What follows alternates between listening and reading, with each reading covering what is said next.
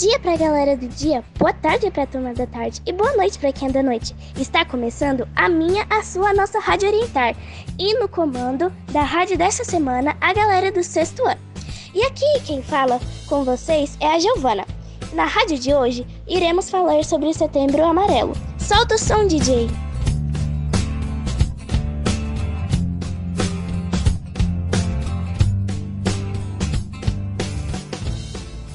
Olá pessoal, aqui quem fala é o Enzo. Mas por que falar sobre esse assunto?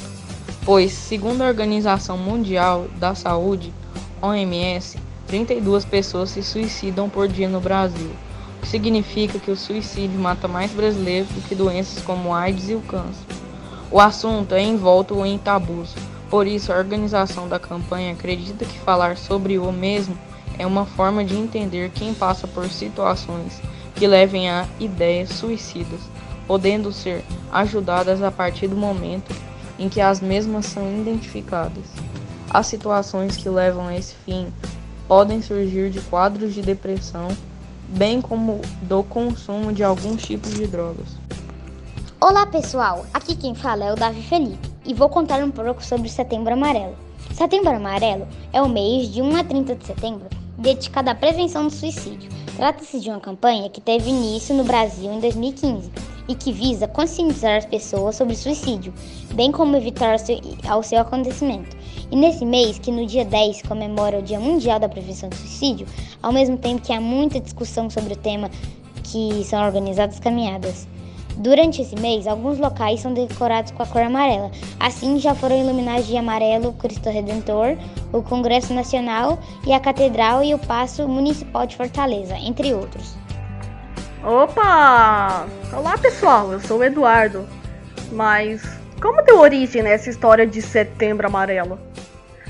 A origem de Setembro Amarelo começou lá nos Estados Unidos, quando um jovem rapaz, Mike M, de 17 anos, cometeu suicídio em 1994.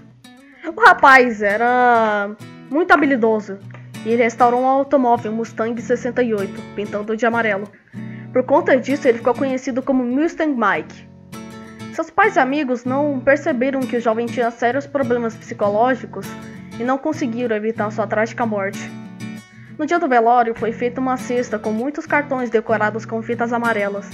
Dentro deles tinha a mensagem: se você precisar, peça ajuda. A iniciativa foi o estopim para um movimento importante de prevenção ao suicídio, pois os cartões chegaram realmente às mãos de pessoas que precisavam de apoio. Em consequência dessa triste história, foi escolhido como símbolo da luta contra o suicídio o laço amarelo. Solta o som, DJ!